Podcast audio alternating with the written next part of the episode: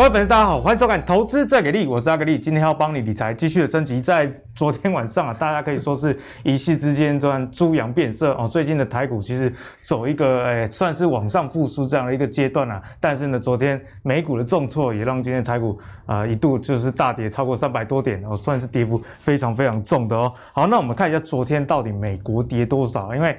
很多朋友，你可能看这个节目的时候，刚好是下班结束，那白天好像也不知道说台股到底发生什么事啊。其实这个震央啊，就发生在美国啊，从美国传来我们这边啊，好不好？我们看到道琼工业指数昨天跌了五百六十九点，跌幅一点六三 percent。哦，那标普五百跌幅也有两 percent。哎，所以你看到标普五百跌了，其实也是蛮凶的一个状态。那接下来要看的就是跟台股比较相关的这个纳斯达克以及费城半导体指数啦，因为。纳斯达克大家知道代表是科技股嘛？那费半不用多说，半导体占台股整个权重是非常之高，是非常啊、呃、电子股里面很重要的一个分类啦。那如果看纳斯达克的话，哎，这个跌幅啊比道琼以及标普五百还要重，二点八三 percent 的跌幅。那你以为这个已经是最重了？没有，只有更重。我们看到费半啊跌了三点八 percent，因此呢，大家可以看到，如果你今天手上有一些半导体股票，阿格力自己也有啦哦，例如说晶圆双雄啊或一些封测厂等等，或者是设备厂，呃，其实无一幸免。有一个很大原因啊，就是这个费半在昨天跌的真的是非常的一个多啦。好，那我们也看到说，美国的一些市场策略师也指出啊，他说总体情况是过去一周的公债殖利率飙升这样的现象，促使投资人啊啊先卖再说，有赚就跑啦。因为现在不管是这个举债的上限以及这个支出法案。还有可能征税等等多种议题还举棋不定，好，那加上这个我们中国最近恒大事件以及限电啊等等，啊，现在国际形势实在是太乱了，所以在这样的乱局之中，我们在现在投资该留意一些什么，就是我们今天跟大家讨论的一个重点啊。好，首先欢迎今天的两位来宾，第一位是我们技术分析王子阿信，嗨，大家好，我是阿信。啊，第二位是我们股市贵公子海豚。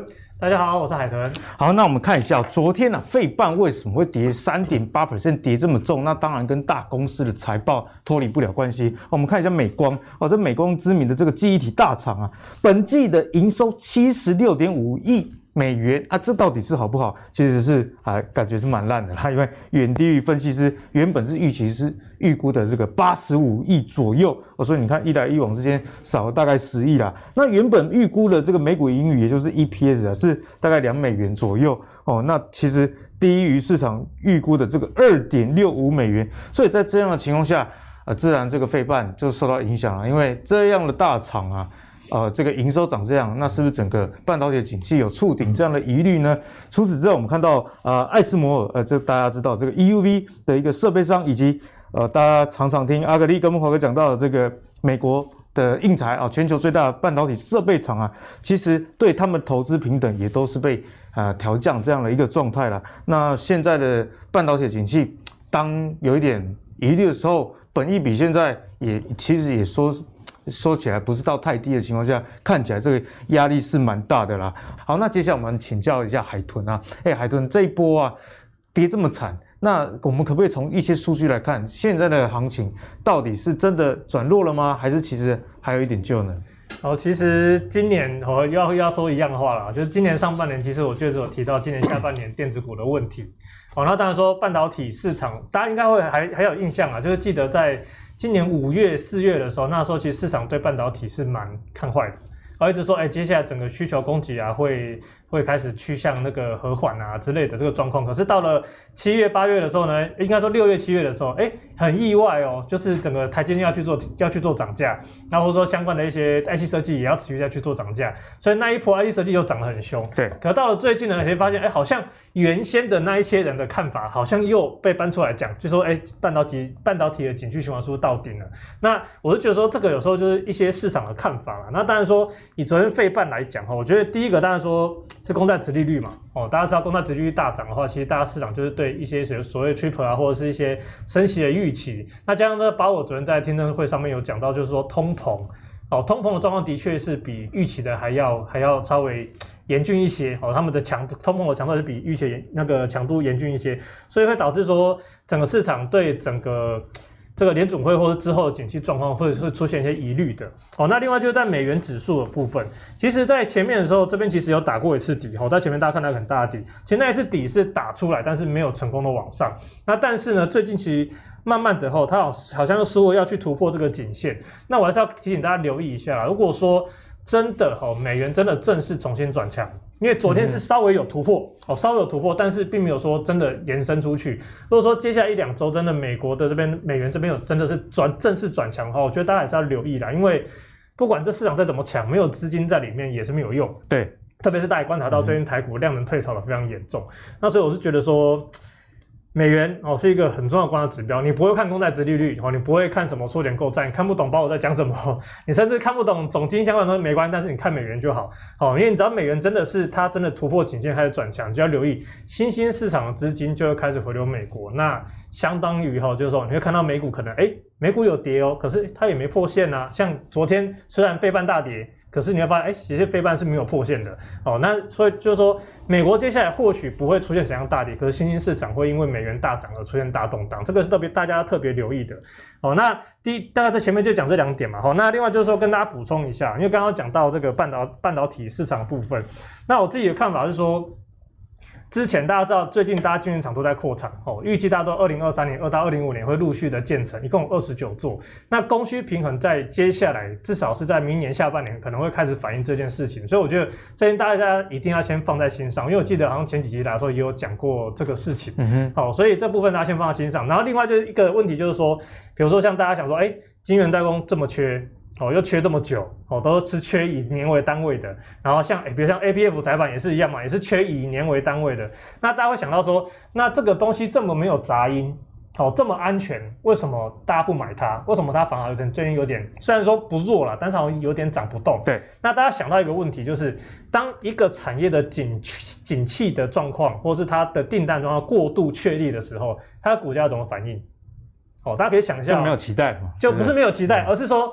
哎、欸，我已经知道明年，假设我知道二零二三年它就是会赚一百块 EPS 好了，哦，那乘以二十倍本益比，那它就是两千块嘛，嗯嗯嗯，所以它很快涨到两千块之后，剩下八个月它就没有事干。所以效率市场对效率市场，它已经把接下来的利多都反映了之后呢，哎、欸，那它可能会先涨到哎、欸、未来的目标价，就先涨那边，就涨那边等它了。嗯、所以你会听到说，哎、欸，后面营收很好很好很好，可哎、欸、它怎么涨不动？但是会有个问题哦，就比如说像最近限电啊，或者说恒大事件也好，嗯、或者说哎、欸、美国这边怎样怎样。当有一些杂音出现的时候，对这个财测可能有下下调影响的时候，哎，反而这些很强势、展望很确立的个股，反而是最容易受到波动的。所以你会看到，像最近比较。跌的是什么？跌的比较大，比如说像高速传输 IC 啊，或者说就是都是最近比较强势的一些族群，或者是说像最近晶圆双雄，可能算跌幅也算大了，然后，所以这个状况大家就要留意哦，就反而是景气越确立的族群，当它反映完它的未来的展望的时候，当景气有波动，导致它财测可能出现一些杂音或者是要调降的时候，嗯、它往往会是最快会会会更快速的去做反应，因为它本来想说，哎、欸。它明年有机会，可能目标价是一百块，然后我能涨到九十五块，啊，就砸一调，突然要调降。调降个二十趴的财测，哦，那它股价一定是大家就先抢着乱丢哦，所以这个大部分大家也要去做留意的哦。嗯，所以海豚也提醒大家很重要的这个股市操作一点啊，那就是到底有没有反应啊？哈，因为有时候很多观众朋友其实不太理解，说，哎，为什么我的股票这基本面那么好，但是股价不太会涨？有可能不是不会涨，是已经它已经涨完了。好，那我们刚刚讲完了这个半导体啊，以及跟投信有关的议题之后，接下来大家最关心的莫过于是中国啦，这个限电的政策，我觉得。中国今年以来真的是让大家开了眼界啊！就是一个国家可以这么的有效率。哎，如果你在民间公司上班，你老板想要 fire 你，还没有办法那么容易，还没有那么有效率。中国想想干就直接干啊！那我们看一下，在这一波啊，中国能耗双控的情况下，现在台商啊也有很多受到影响，特别是七大产业。那哪七大呢？分别是 PCB、散热、被动元件。制鞋啦、线缆、机械、橡胶等等这些公司啦，那其中呢，在 PCB 跟散热的部分呢，本来想说，哎，最近比较有起色，而且这两者啊，也是在台股里面啊，喜欢玩电子股的人还还蛮常去买的一个族群哦。所以在这样的情况下，政策刚好又被投资人很衰的遇到，该怎么样去解决？去看待这个问题，我们请海豚来帮我们做一个全面的解析。好，那这个先念政策哦，其实影响不是走 PCB 哦，我是觉得说 这个真的是真的是说干就干啊！真的是不管这个，就是说你们中小企业的经济怎么样，我要调就是要调。但是我是觉得说，像这个 PCB 产业，其实我前几应该说是刚好上礼拜才在研究 PCB 产业，因为整个铜价的关系，大家知道明年的，因为我记得上集来的时候我才要讲嘛，铜明年的需求哎比今年更强劲，但是铜明年的供给。比明年的需求还要更强劲，所以明年的铜价呢，势必是会受到一定压抑的。那今年受到这些铜涨价受害的哦，比如说像最大宗就是 PCB 跟散热嘛，哎，那其实明年是有机会抬头成为主流的。哦。嗯。结果呢，礼拜天 礼拜天限电，然后就说我靠，要涨，我要明年要玩什么？所以股票今天就拍。对啊，真的是不好做了哈。那当然说，从整个这个限电的状况来讲，其实目前大家可能比较普遍知道、确定知道，就是限电是到十月初嘛，九月底啊，就九月底到。就要到明天这样，但是呢，其实最近还是有一些消息有出来哦，大家可以看一下我这张手板哦，这是截录在截截录两则新闻的内容哦。那第一个它是有提到哦，就有画黄线的部分，就是台台商是互传啊，说能耗双控并非短期政策，限电政策将会持续的拉长。那十月恢复正常供电的几率渺茫，渺茫，渺茫，对，渺茫。那这个还好，只是渺茫而已。你就觉得说，那搞不好又是停个月底，停个几天而已吼。那但是大家看下半部吼，下半部，哦，这边就是说东莞这边哦，已经有提到说，就是他们已经接到一个双控限电通知书，内容显示从今年十一十月到今年十二月，每个月必须自选十五天啊，自选限电，自选十五天，等于说每十天就要限电五天。那这样子的话，等于每个月营收数要砍半，所以我觉得这个影响是蛮大的了哈。就是特别是说上面有写到嘛，接到通知书的东莞台商也很无奈，那不知道工厂要怎么走下去。那另外在稍早啊，其实今就是今天稍稍早的时候就有看那个新闻，就是整个的大陆的限电措施有在蔓延到其他的省份。哦，那这个状况呢，其实他们主要当然是为了所谓的他们的是碳中和的目标。那当然你有另外一部分是因为上半年大陆其实就说要限了。但是很多的地方，比如说像新疆、新疆嘛，哈，大家也是因为挖矿挖得太夸张，也是被停电嘛，好，那这些大家也是略有耳闻嘛。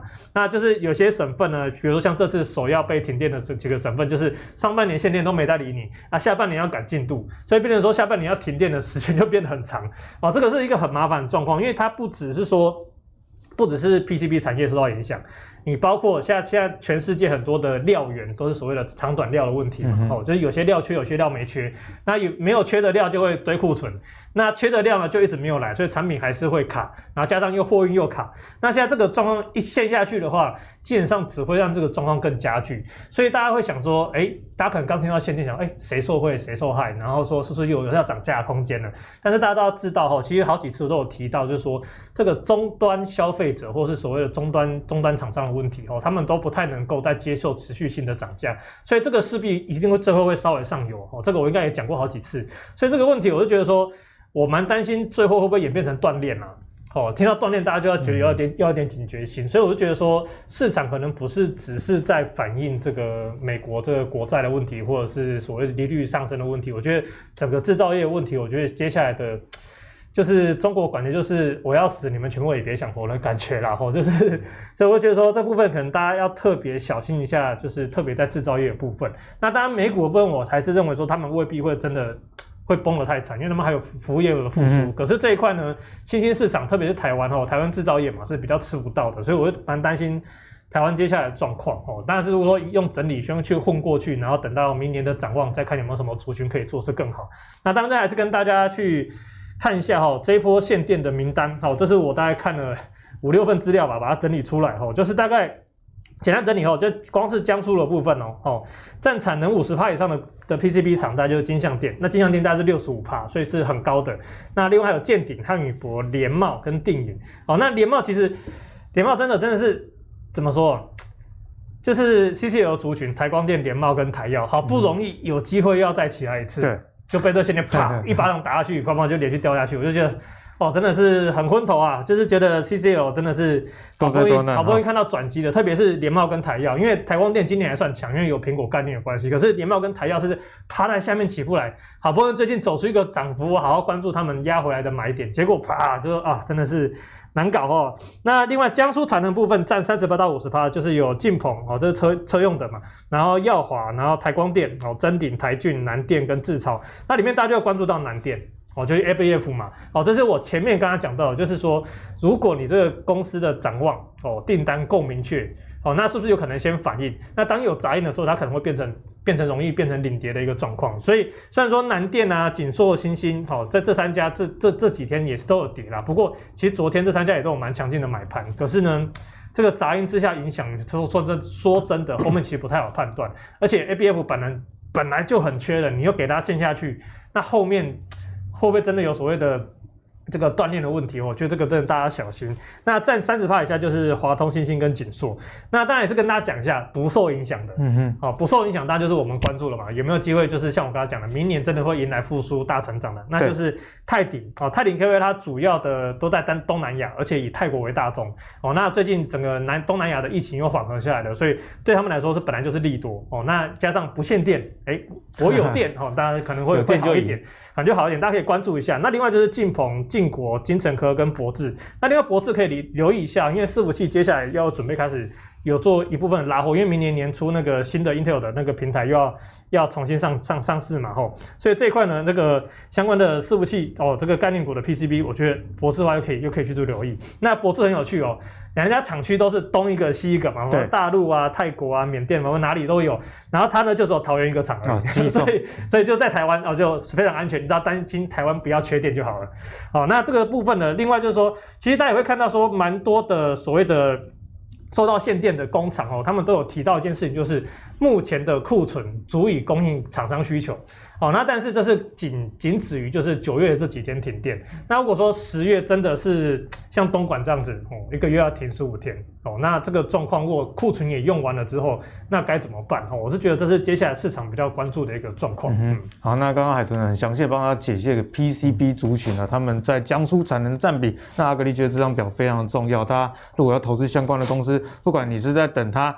呃，跌跌到一个绝佳买点，或者是你想要追强相对强啊，这张表都非常的好用。好，那接下来继续请教阿信了。刚刚海豚解析了 PCB 跟散热，所以接下来啊，我们为了不要让你们讲一样 啊，所以强制把题目分开，好不好？就是在这个被动元件，我们刚好看到，以及包含制鞋、橡胶。还有这个线线缆的部分呢，这四个族群啊，也受到限电的影响。那我们该怎么样看待呢？好像刚刚海豚有提到那个，就是伺服器 PCB 这一块。那上个礼拜我知道我讲那个金像电，那礼拜天看到新闻出来，真是差点吐血，真的会吐血。礼拜天看到新闻差点吐血，就是就是你看到它目前的展望其实都没有什么问题，伺服器这块其实真的没什么问题。但是你看到那个新闻出来，我会看到限电。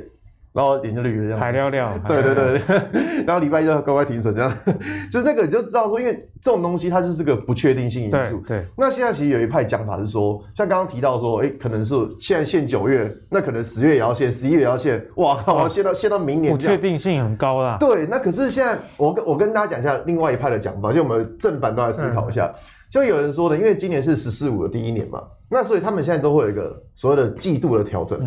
那现在是刚好是第三季底。所以第三季底，那我们知道说，在之前，就刚刚海豚有讲说，他已经用电用到已经夸张了，你知道吗？就已经超标了。那所以说，他们现在为什么突然就给你这样啪就给你限电？因为他们知道已经超标了。那如果说假设像刚刚提到，我们提到说，哎，它限到九月底，十月开始恢复供电的话，如果一样是继续这样超标使用，那大家去思考一下，什么时候会再来爆发一次？是不是十二月？那所以说。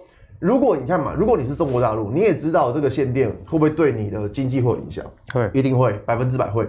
以前我们都只觉得说，哎呀，中国大陆它不会去冲击到半导体，哎，没有，现在日月光也给你停了。对，所以其实我觉得这件事情下去，对于中国大陆的制造业，因为他们现在就是要发展制造业。你看，中国大陆他们在在打恒大就是干嘛？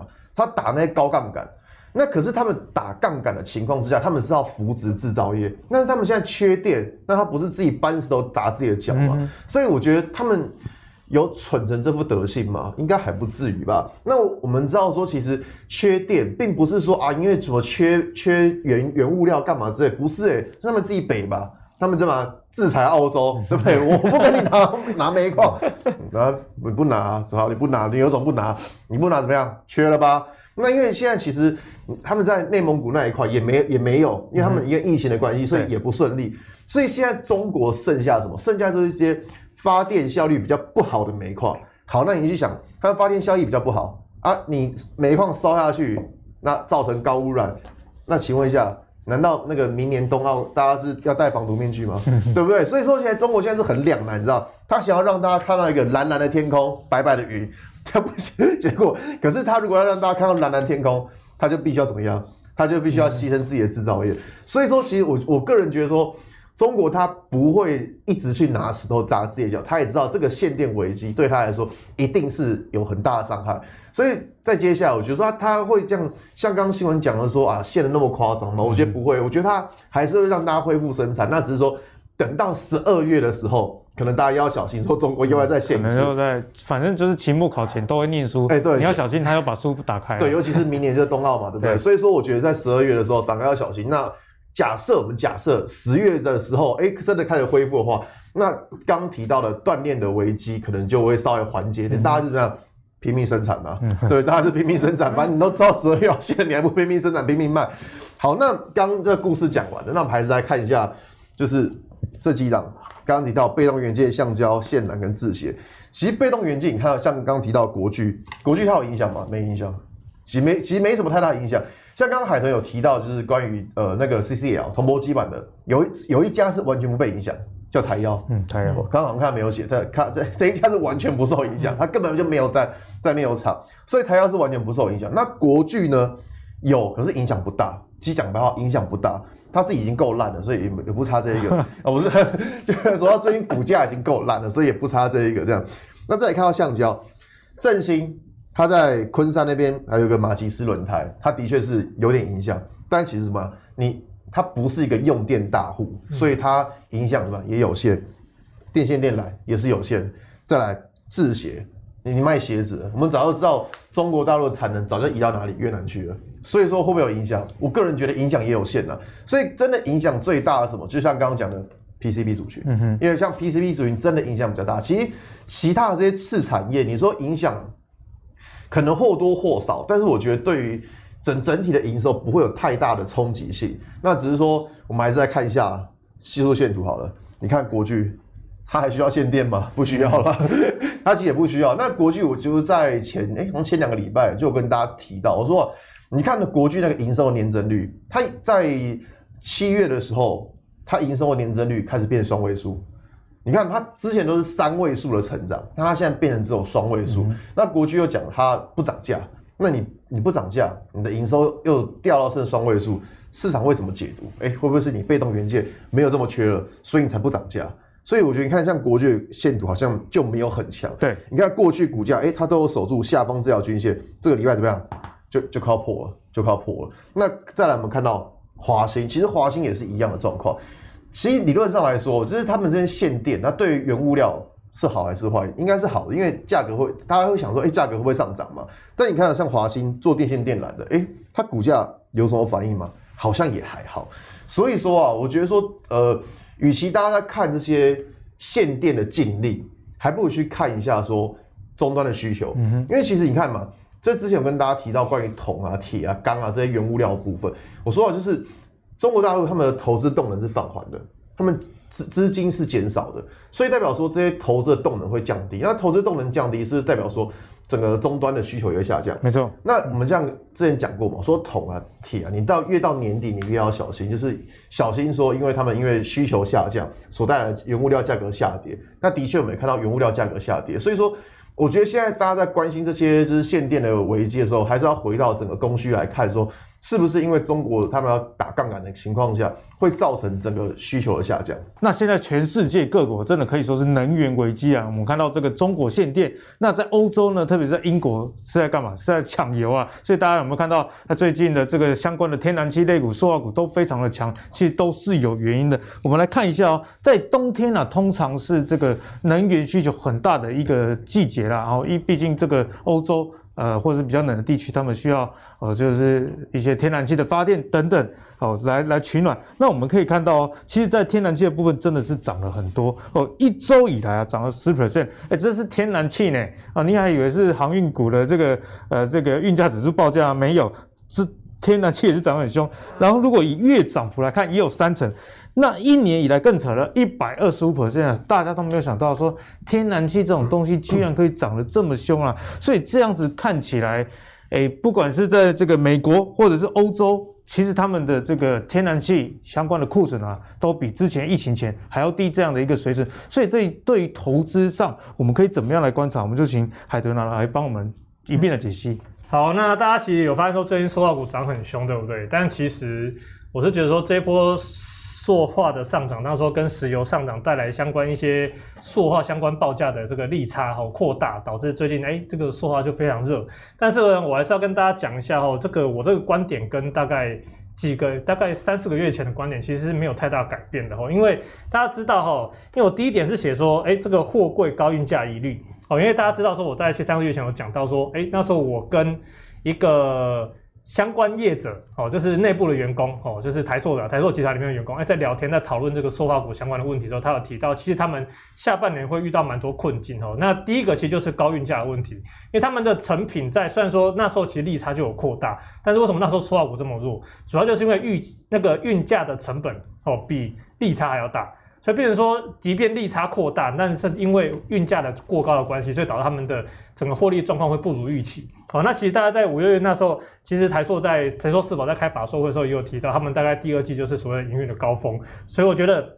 接下来受到股相关营运的状况，可能要特别要留意一下，说，哎，营收有创高的话，那他们相关的一些毛利啊，或者说盈利率是不是真的也有足预期的去做个抬高？那否则到时候可能就会比较不妙一点。那第二点就是终端市场涨价不易哦，那时候其实他们是算是最早一个终端市场出现问题的一个族群，那就是说他们的塑料这些涨价之后，其实很多的，因为他们不像是。不像是三 C 类啊，比如说 iPhone 涨个一两千块，大家可能牙一咬还是会忍下去买。可是如果你的你家电风扇涨了一两千块，你要买吗？你可能想说，哦，那我拿扇子扇，然后旧的再旧的再停一下就好，对不对？所以我就说这一块。来说，其实对他们来说，这终端的状况到底是怎么样，我们也要去观观察。因为毕竟五六月就已经有终端在反映价格过高，那在现在你又在涨价的话，那终端真的吞下去，能吞得下去吗？所以，大家短线可能就是说涨一个市场情绪，或者说有些人说，哎，说话就拿来护盘呐，哈，因为没有其他东西可以涨了嘛。钢铁涨过了，说话涨那个钢铁涨过了，哦，那个海运涨过了，然后什么纸也涨过了，什么都涨过了，那换一下。沉积很久的塑化来撑一下盘，也是有这个可能。那第三个就是觉得比较严重的问题，就是那时候我跟他聊的时候，他有提到说，其实他们整个塑化业啊，下半年最担心的就是中国那边的问题。哎，那反而好像最近开始显现哦，因为刚刚前面其实有提到说恒大的事件嘛，那其实。中国的中小企对台湾的塑化业来说，一直都有一些坏账的存在，但是每年都勉勉强强 cover 了过去，所以都没什么问题。但是恒大事件的爆发，会不会对他们国内对中小型企业的放款会更加严，会更加的那个比较严格一点？那另外就是最近的限电问题，对中小业者，然后其实也是一个变相的打压哦，因为他们中小比较容易撑不过。所以如果说假设恒大事件跟限电的危机导致中国的中小企业如果真的有撑不过去的状况的话，那这个的坏账的状况可能在接下来可能陆陆续续就会开始会爆出来，所以我反而对最近的所有行情是感到有点 shock 的哈，就觉得说，哎、嗯，怎么会喷成这样子？所以我自己是对说话来说，其实是比较保守。那当然几点算是可能跟市场上现在比较偏多的一些思维比较不同啊，我就提供给大家去做参考。嗯，对，所以看到这个限电啊、抢油、天然气上涨，大家也留意到最近的塑化股以及能源相关的族群确实是相当强啊。所以最后我们也请阿信来帮我们解析能源相关的股票，我们有什么可以留意的？我这样讲，像刚刚提到塑化，其实塑化最近抢的就是台剧跟亚剧嘛，那就是因为太阳能安装，所以造成 EVA 报价上涨。那这个不是这次的重点，我跟大家讲啊，就是现在中国他们要发电，刚刚讲到煤，煤是靠谁？澳洲，那再来靠天然气，天然气看谁？一样是澳洲，还有看谁？看美国，看俄罗斯，都是敌人。对，都是敌人。对，所以你现在中国是哎、欸，好像找谁都不对，你会发现、嗯、找谁都不对。好，那我要跟大家讲一个东西，就是说，大家现在刚像刚我们讲到现在，大家都觉得说，哎、欸，你中国什么时候限电？是抓不太准。嗯，我跟你讲，不是，抓得到，抓得到，抓得到。那怎么抓？对，虽然说有点事后论，但是我还真的有帮大家抓到。我们来看一下这一家叫华能国际电力股份有限公司。它是中国最大的一家电力公司，最大的电力公司，哎，最中国最大的电力公司哦，它是它叫华能国际电力股份有限公司，它在美美股跟港股都有。嗯，那我们知道它是它就是火力发电、水力发电之类，反正就跟电有相关的，就有有点类似我们台电的感觉。嗯嗯，你看股价，那时候一看还不知道，不看不知道，一看吓一跳，它从八月到现在涨幅是一百趴，太夸张了。似乎有人早知道限电。对，你看是不是有人早知道？党知道啊，党知道，知道。突然好想加入共产党，对，突然好想加入。哎，你刚刚说什么？那个什么什么怎么涨一百趴？我跟你说，电力公司股价涨一百趴。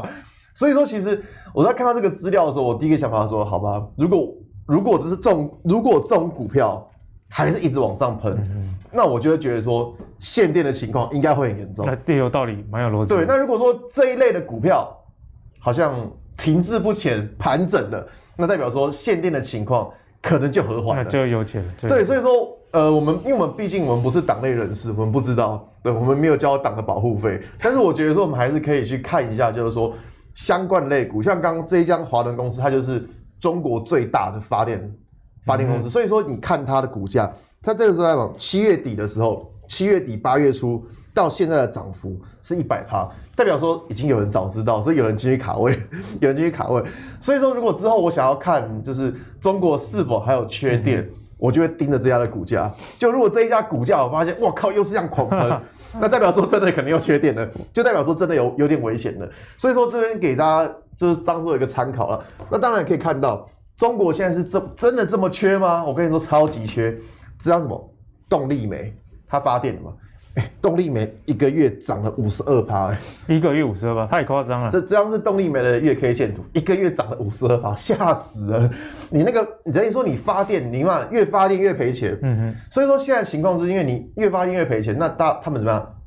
之后可以怎么样？涨电价啊，涨定价就好。你把定价调涨嘛。对。你把定价调涨总可以吧？你说你现在越发电越赔钱，没关系，你总可以把定价调涨嘛。所以说，再接下来看一下，如果动力煤。的股价还是一直往上喷，那当然，那个我觉得就会蛮严峻的，代表说大家电费很贵。那如果说发现动力煤的，就是它的这张是期货，期货股价如果没有再持续上去的话，代表说可能这个涨价的效应，它可能就暂时这边告一段落，就大家不会这么缺电了。所以说我会配合这两个来观察，就一个是华能国际这个华能国际电力股份有限公司的股价，然后还有一个是动力煤的它的股价。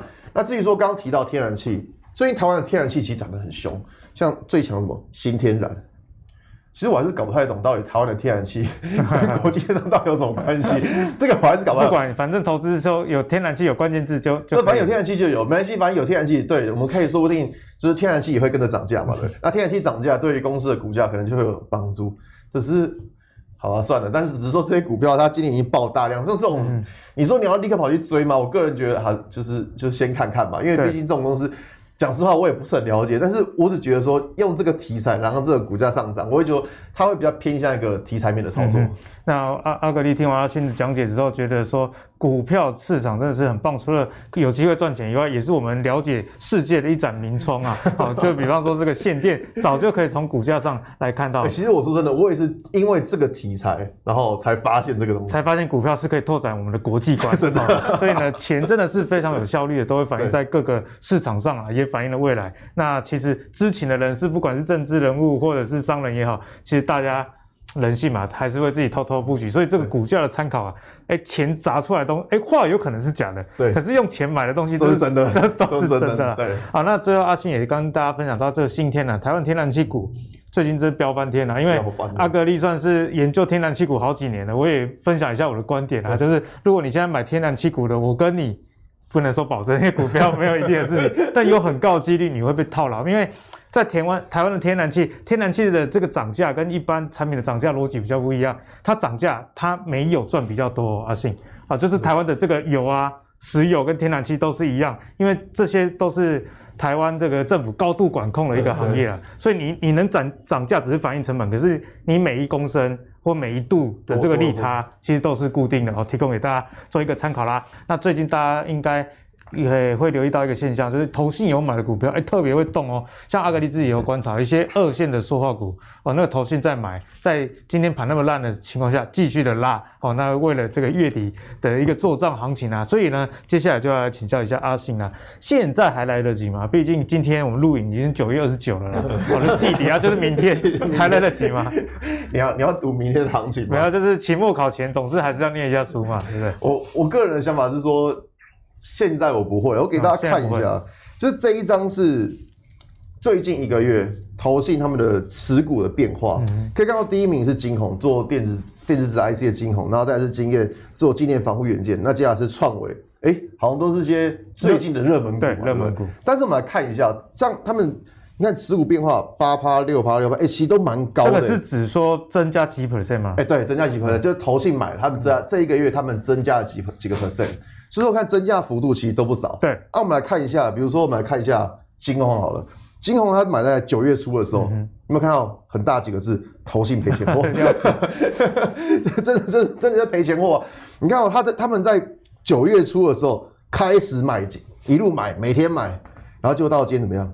破了，落惨落惨，真的。所以大家不要觉得说投信买就一定会赚，没有这回事，好不好？股市里面这很重要，没有一定的事情，没有百分之百，也没有百分之百一定的事情。就你看他们之前买那么多，哎，股价看起来很强啊，结果嘞？最近怎么样？今天一根就把之前的均线都杀破，所以说啊，其实以这种情况来说，就是投信之前买很多的，然后后来买不上去的，那这种我觉得比较小心，嗯，因为代表说可能会有更大的卖压去把之前投信买的给卖下来，所以我觉得大家在看投信买超的时候，大概有几个重点，就是会看一下说是最近投信买的，而不是之前投信买很多的，就最近他们买了什么，突然买了什么，然后突然买了比较大的。我觉得这种应该比较去关注一下，就好比说，我们来看一下经验，刚刚像经验这样股票，之前有介绍过，它做那个静电防护元件嘛。那你看，其实在过去，投信也是买了不少，刚刚是第二名嘛，算多喽。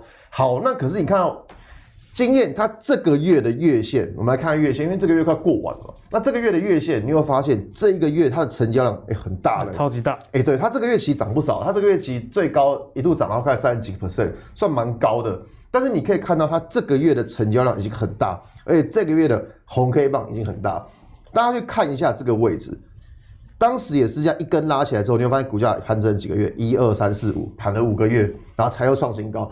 所以说，在像这种情况，就是说这个月的 K 棒太大根的拉起来，然后成交量太大的时候，这种股票在现在我们就比较不会琢磨，因为它已经涨太多了。那刚好提到就是说。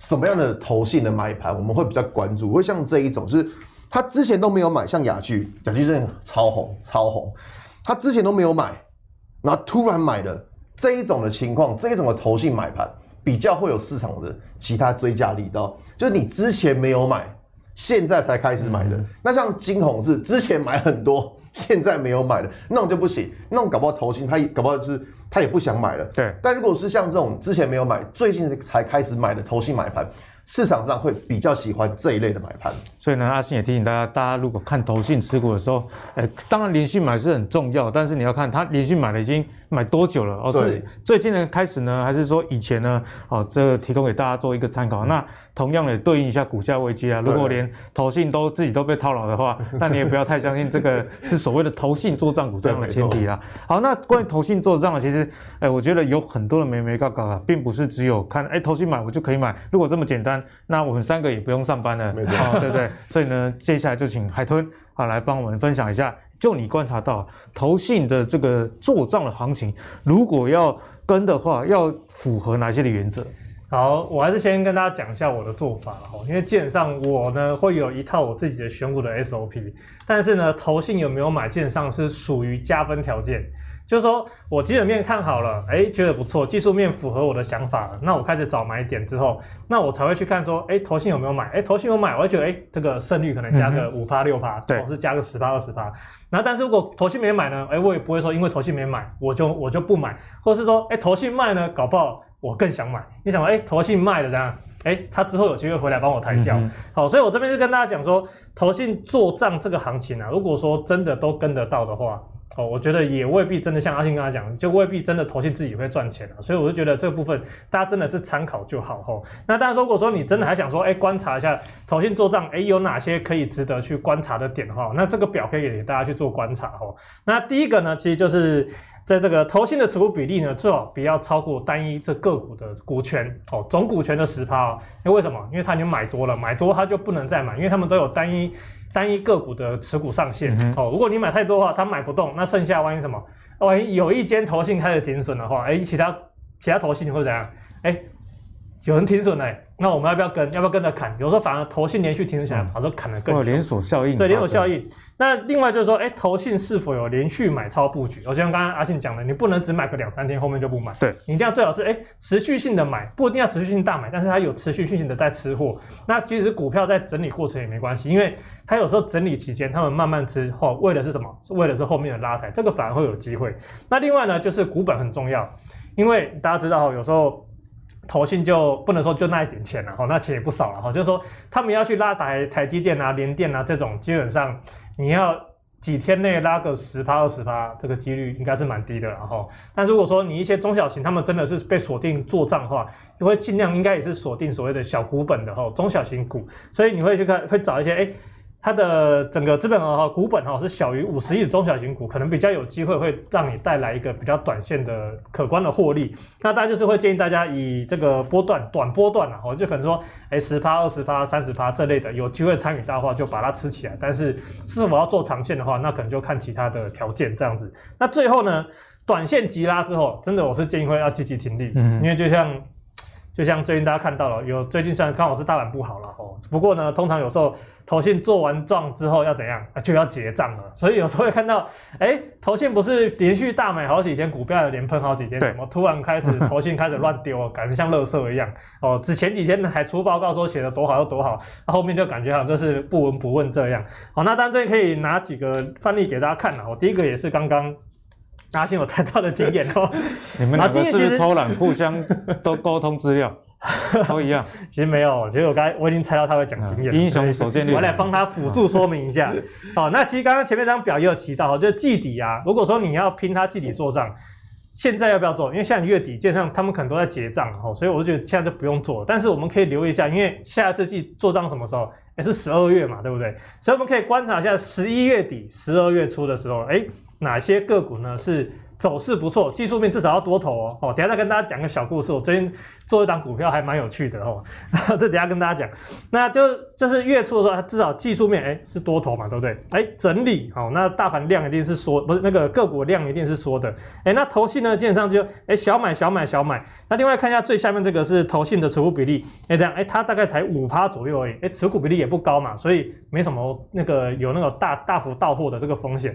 那随着时间。推进呢，哎，后面开始怎样？哎，开始连续大大拉，这样，哎，投信开始要要做绩效，嗯，哦，可是到呢后面呢高点，但他们在有十几、二十，至少二十趴以上的获利空间之后，哎，大家要留意哈、哦。我跟大家讲啊，因为。到底什么时候会结账？你不知道，但是我建议大家讲，用技术面的方式去做防守。哎，你获利有拉出来，就常我教大家的嘛。哎，移动出场点，哎，破哪条均线，你可能就移动停利或者是减码。哎，破什么大量的低点，你就移动停利或者是减码，就是或者是直接出场哦，都可以哈。所以就是说，哎，这个后面买完之后就记得哦，该停利要停利。那第二个呢，其实是要跟大家就讲了，哎，刚刚为什么说不要买？超过十趴以上持股的哈，像这个创维其实也算是最近的热门股了哈。你看到说，其实，在月初的时候，它其实已经拉一段了。好，因为我们做账都会说是在从九月中到九月底这段时间嘛，比较有机会。然后发现，哎，其实它前面已经买了，而且股权怎样，很明显在这边已经超过了超过十五趴。哦，那你其实肯定是说，整间公司有十五趴持股都是投信买的，所以他们之后结起结起账来的时候，有时候力道也会比较大。所以像这种状况，像创维这种状况，反而是我是觉得，这种除非你很了解它的基本面，或者说很了解它的产业的趋势，否则我觉得说，当投信买这么多的时候，反而是要留意短线，他们可能会。有一像我刚才讲的嘛，一家停损，大家跟着跟着跑哦，这种状况发生。哎、欸，所以关于这个投信持股比例，观众朋友真的是要特别去留意。不过大家比较少去呃了解这一块，所以阿信啊，我们这一块呢有什么可以补充给我们观众朋友？你看我就知道你要放那个投信持股比例，对不对？我帮你把表格准备好了，贴心准备，对不对？我就知道你要讲。你真的是贴心的男友还是女友？不，这我不知道。观众自己看。我觉得我觉得他节目的那个信箱被讲的越来越奇怪。没有，我们只是比较有默契，比较有默契，知道。知道互相要讲什么而已。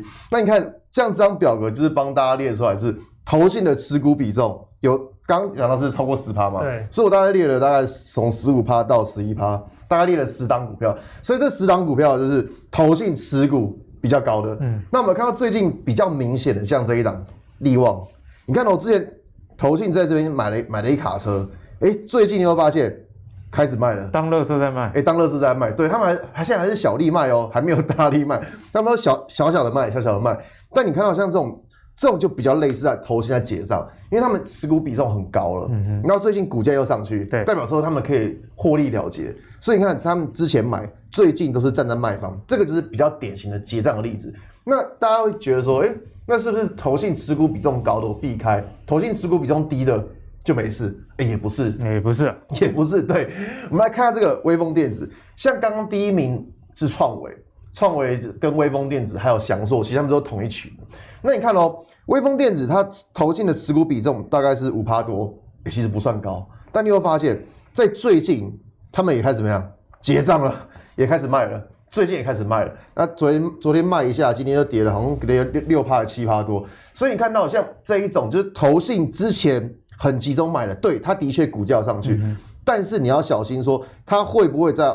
后续开始转卖，就表示说他可能会在这边做一个结账的动作。我觉得这是呃观众朋友要稍微比较小心的部分。嗯，所以每次到季底呢，这个投信做账到底是，哎，你是跟着一起结账还是被结账啊？这我们就要请海豚啊，最后帮我们提醒一下，有哪一些呃部分是要留意的。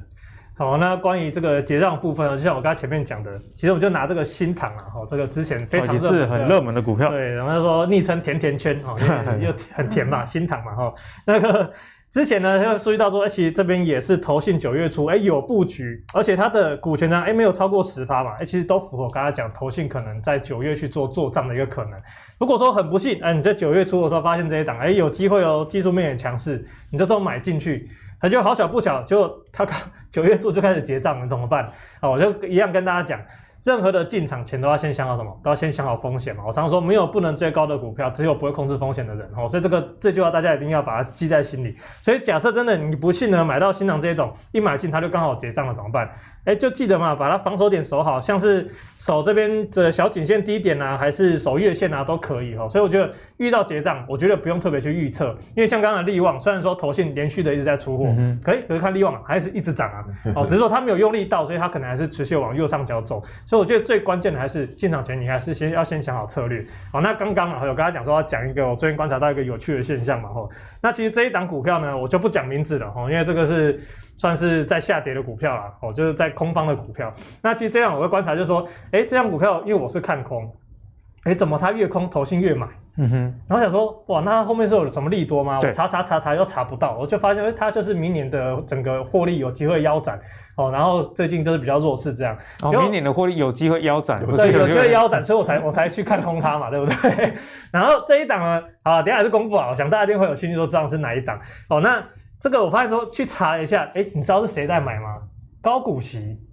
结果是高股息基金在在慢慢去买它哦，懂懂。懂懂，就是变成说，如果你发现投信在买你的股票，但是它还在下跌的时候，你要小心，它可能不是所谓做短线的主力，它搞不好是一些比较大型的基金，就是做所谓 ETF，就是大型的 ETF 基金，它再去做一些进场的布局，可能布局明年的殖利率就是比较好的，所以会发现说，哎，我这张股票，哎，为什么投信一直买，买到我有点怕哎，虽然说它都没有涨，就发现是零零，就发现是零零五六在买它的时候就，就就哎。还蛮有趣的，就是到底是哪一档啊？海豚都不讲。好了，其实就是这个橡胶手套的那个二一零八南地啊，南帝。不过最很有趣的是，我是更摸不着头绪的是，他最近居然在停损南帝了。嗯，就是。如果说是为了明年的高股息，就是高值利率去做布局的话，哎，现在股价越来越便宜了，它不是应该加码吗？嗯，所以然后我又去特别先稍微研究了一下零零五六的机制，我还真的是看不太懂哦。所以这样看下来之后，我会发现说，好像以后我不太敢推零零五六了，因为就发现他们的机制好像有点奇怪，为什么？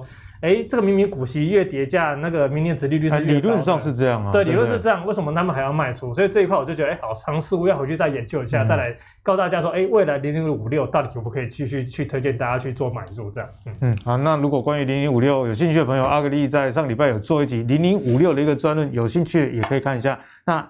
结论就是阿格力也不推荐年轻人买。那你如果是老年人要买，可以，或者是 哎，不要说老年人吧，得罪你。如果是哎有现金有需求的人可以买啊。那如果你是年比较年轻的，就是你本金不够，你本金不够，你在追求你小本金的配息，我觉得这意义上就比较不大了。做比较积极型的投资，你可能买零零五零都会比零零五六还要好，提供给大家做一个参考啦。好，那相信大家看完这一集呢，就会觉得投资最给力，真的很给力。我们两位来宾以及阿格力也会带。带给大家第一手的一个资讯的分享，帮你们知道，哎，国际上财经的大好是如何连接国内的投资的机会。好，那如果你喜欢阿格力的投资者给力，喜欢我们的内容的话，别忘了上 Facebook 跟 YouTube 订阅投资者给力。我们下期再见喽，拜拜。